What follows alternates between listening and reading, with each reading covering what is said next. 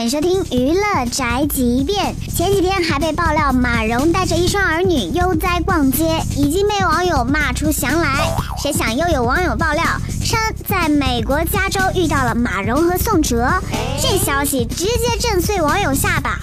马蓉不是要告宋哲性侵吗？怎么这会儿又主动给贴上去了？